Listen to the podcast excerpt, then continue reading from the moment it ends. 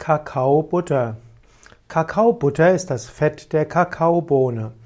Kakaobutter ist in der Kakaobohne enthalten und Kakaobutter ist eine Möglichkeit, wie man Schokolade auch ohne Milch nutzen kann.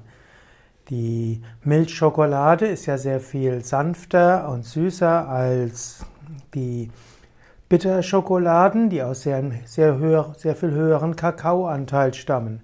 Und so gibt es verschiedene Möglichkeiten, auch süße Schokolade herzustellen. Eine wäre, auf Reismilch zu, zurückzugehen und andere pflanzliche Fette dazu zu geben. Eine andere Möglichkeit ist eben, mit einen höheren Anteil von Kakaobutter in die Schokolade hineinzugeben und so ist die Schokolade auch für Veganer geeignet und wohlschmeckend und kann auch ganz süß sein.